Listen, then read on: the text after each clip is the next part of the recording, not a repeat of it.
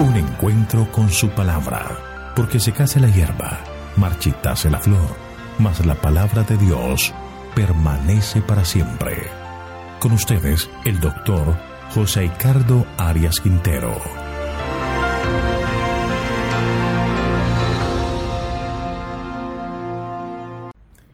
Hoy vamos a estudiar Nehemías capítulo 4.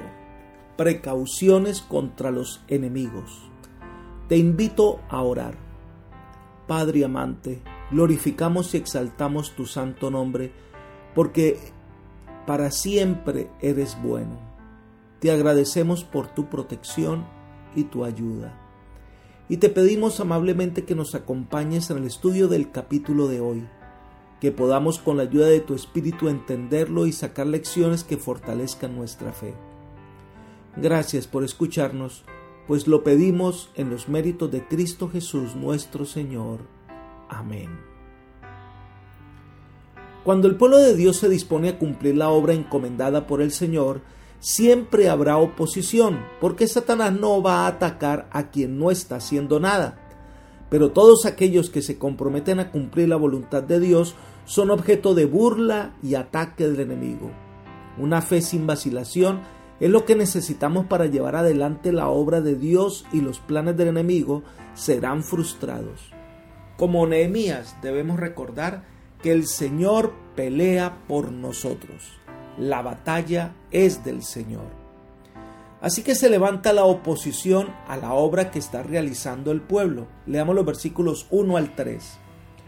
Cuando oyó Sanbalat que nosotros edificábamos el muro, se enojó y enfureció mucho y burlándose de los judíos, dijo delante de sus hermanos y del ejército de Samaria, ¿qué hacen estos débiles judíos? ¿Se les permitirá volver a ofrecer sacrificios? ¿Acabarán en un día? ¿Resucitarán de los montones de, del polvo las piedras que fueron quemadas? Y estaba junto a él Tobías, el amonita, el cual dijo, Lo que ellos edifican del muro de piedra, si sube una zorra, lo derribará. La llegada de Nehemías para la preparación y la reconstrucción del muro habían molestado a Sanbalat y a sus malignos aliados, pero cuando comenzó la construcción misma ya no pudieron refrenarse. Cuando el pueblo de Dios comienza la reconstrucción de los muros de la ciudad, Sanbalat y sus aliados comenzaron a menospreciar a Israel a burlarse de ellos y a amenazarlos con destruirlos. Elena de White comenta, pero la reedificación de las defensas de Jerusalén no progresó sin impedimentos. Satanás estaba obrando para incitar oposición y desaliento. Sanbalat, Tobías y Gesem, sus principales agentes en este movimiento, se dedicaron a estorbar la obra de reconstrucción. Procuraron ocasionar división entre los obreros, ridiculizaban los esfuerzos de los constructores, declarando imposible la empresa y prediciendo que fracasaría. Libro Profetas y Reyes, página 473. Esto produjo desaliento en los constructores. Los ataques para aquellos que se empeñaban en la obra de Dios consisten en burla, menosprecio y amenaza. Pero los ataques más peligrosos son aquellos que provienen de los de adentro, de los que no hacen ni dejan hacer. Esto desalienta a los que tratan de cumplir la voluntad de Dios. Elena de Guay compara la situación de Israel bajo Nehemías con lo que sucede hoy día cuando alguien se empeña en hacer lo que Dios quiere. Ella dice, el caso de Nehemías se repite en la historia del pueblo de Dios en este tiempo. Los que trabajan en la causa de la verdad encontrarán que no pueden realizarla sin provocar la ira de sus enemigos aunque han sido llamados por Dios para la obra en que están ocupados y su conducta es aprobada por Él, no pueden escapar de los reproches y las burlas. Serán acusados de visionarios, indignos de confianza, maquinadores de ardides, hipócritas. En resumen, cualquier cosa que convenga a los propósitos de sus enemigos. Las cosas más sagradas se enfocarán de modo que parezcan ridículas para diversión de los impíos una pequeñísima cantidad de sarcasmo y humor ruin, unidas con envidias, celos, impiedad y odio, es suficiente para excitar la algazara del burlador profano. Y estos insolentes burladores aguzan mutuamente su ingenio y uno y otro ah, se embalantonan en su obra blasfema. El desprecio y la burla ciertamente son dolorosos para la naturaleza humana, pero los deben soportar todos los que son leales a Dios. Satanás utiliza la táctica de desviar así a las almas para que no hagan la obra que el Señor les ha confiado. Comentario Bíblico Adventista, tomo 3, página 1155. Estos eran momentos difíciles porque el enemigo quería estorbar como fuera el avance de la obra de Dios. Ahí es donde se necesita un líder con visión que tenga una vida de oración fuerte, que tenga una, una fe sin vacilación. Leamos los versículos 4 y 5. Oye, Dios nuestro, cómo somos objeto de su desprecio. Haz que su ofensa caiga sobre su cabeza y entrégalos por despojo en la tierra de su cautiverio. No cubra su iniquidad ni su pecado sea borrado delante de ti, porque se han airado contra los que edificaban. En la vida de Nehemías, la oración era habitual y no solo un repentino arranque de emocionalidad. En estos momentos de crisis, el refugio más seguro para Nehemías era la oración. Y esto dio al pueblo ánimo para que continuara la obra.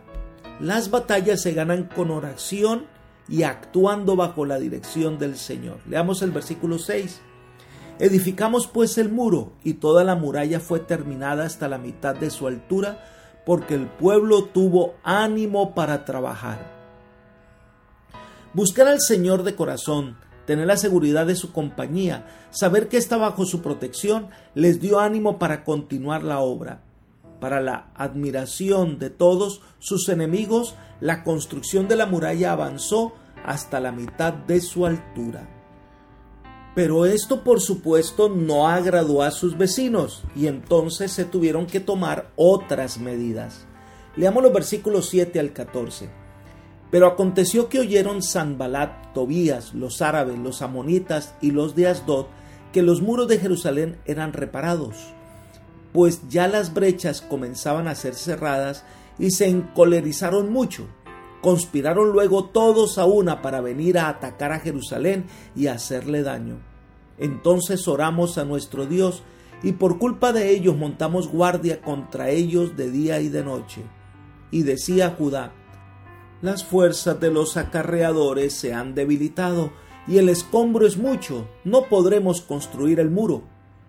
Nuestros enemigos dijeron, que no sepan ni vean hasta que entremos en medio de ellos, los matemos y hagamos cesar la obra. Pero sucedió que cuando venían los judíos que vivían entre ellos, nos decían una y otra vez, de todos lugares de donde habitan, ellos caerán sobre nosotros. Entonces puse al pueblo por familias, con sus espadas, con sus lanzas y con sus arcos, por las partes bajas del lugar, detrás del muro y en los sitios abiertos. Después miré me levanté y dije a los nobles, a los oficiales y al resto del pueblo, no temáis delante de ellos, acordaos del Señor grande y temible, y pelead por vuestros hermanos, por vuestros hijos y por vuestras hijas, por vuestras mujeres y por vuestras casas. Tres naciones vecinas se aliaron con los samaritanos contra los judíos. Los árabes eran dirigidos por Gesem y los amonitas por Tobías, Quizás Sanbalat de Samaria animó a los habitantes de la ciudad de Asdod y sus alrededores para que renovaran su antiguo odio contra Judá. Los caudillos de la oposición reunieron su respetable ejército para atacar a Jerusalén.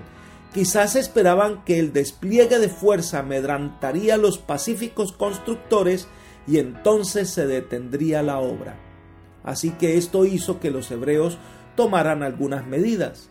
Como todo sabio caudillo, Nehemías se mantuvo bien informado de los movimientos del enemigo, a fin de estar preparado en caso de un ataque sorpresivo. Puso guardias diurnos y nocturnos, sin duda a cierta distancia de los muros. La comunidad era piadosa y confiaba en la protección divina, pero no por eso dejaron de hacer todo lo que estaba de su parte. El esfuerzo humano debe acompañar al poder divino. Entonces los de Judá comenzaron a expresar palabras de desaliento. Las fuerzas de los acarreadores se han debilitado y el escombro es mucho, no podremos reconstruir el muro. Debido a la vigilancia y al continuo trabajo, el pueblo se sintió cansado y desanimado. Su queja expresada en forma poética pudo haber sido un canto compuesto y entonado por los que llevaban las cargas. El desánimo cundió también cuando se supo que los enemigos pensaban tomar la ciudad por sorpresa y matar a los obreros.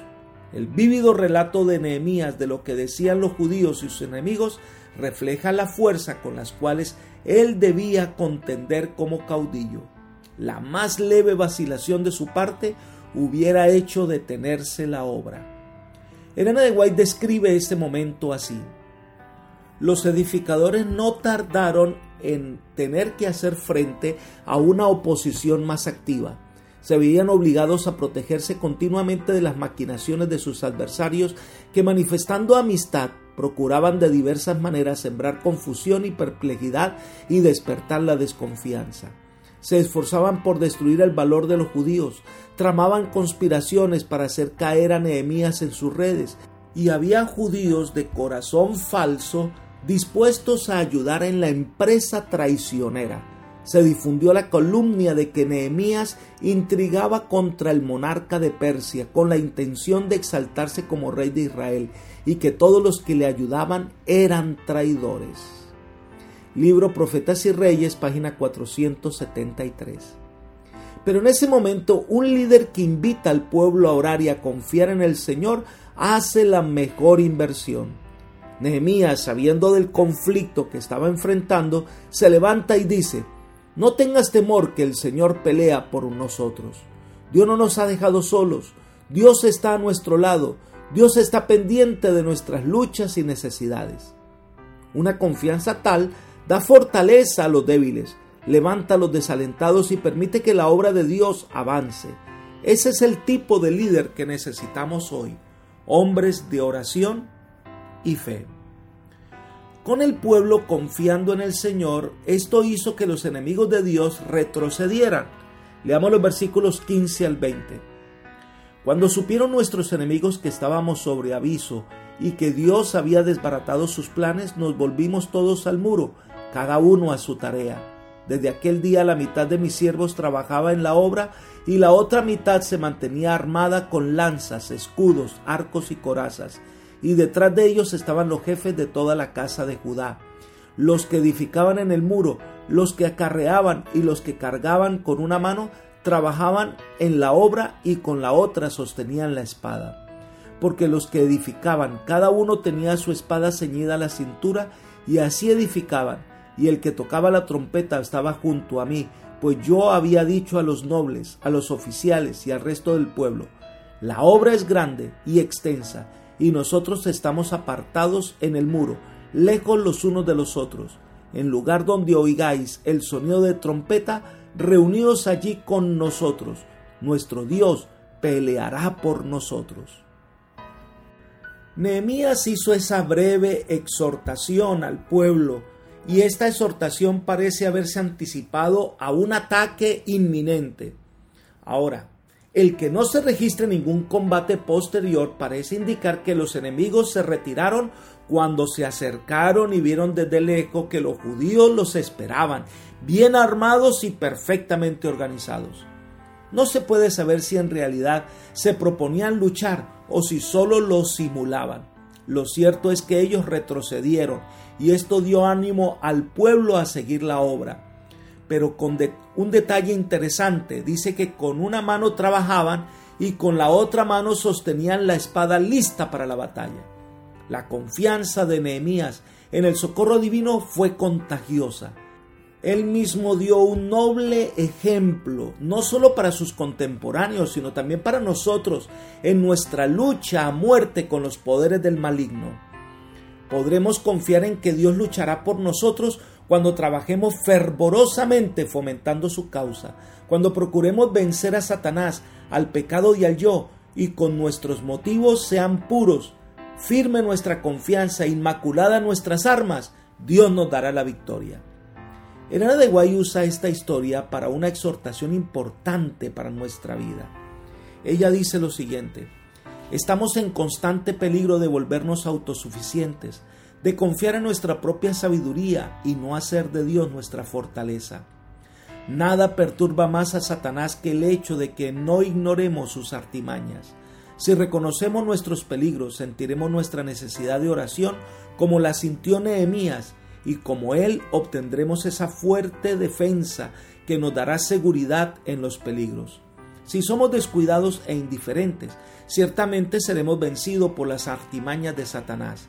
Debemos ser vigilantes, al igual que Nehemías, mientras recurrimos a la oración y llevamos nuestras perplejidades y cuidados a Dios, no deberíamos creer que no tenemos nada que hacer.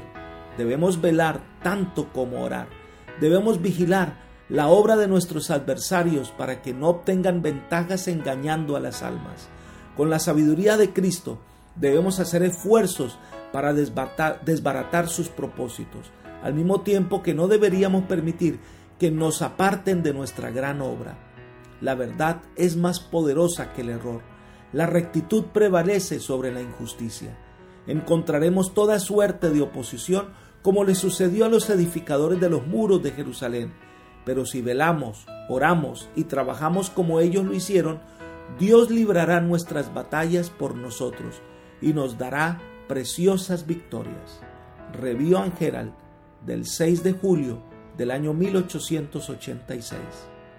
El secreto del éxito es confiar en el Señor, orar y trabajar.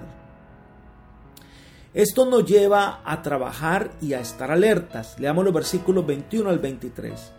Así pues, mientras trabajamos en la obra, desde la subida del alba hasta que salían las estrellas, la mitad de ellos montaba guardia con la lanza en la mano también dije entonces al pueblo, cada uno con su criado permanezca dentro de Jerusalén, de noche sirvan de centinelas y de día trabajen en la obra. Y ni yo, ni mis hermanos, ni mis jóvenes, ni la gente de guardia que me seguía, nos quitamos nuestro vestido, cada uno se desnudaba solamente para bañarse. Así que se construía el muro y la ciudad desde el alba hasta el anochecer y se trabajaba arduamente para concluir la tarea. En vista de que las fuerzas enemigas estaban ocultas en los alrededores, era sumamente importante apresurarse. Cada piedra colocada en su lugar hacía más segura la ciudad.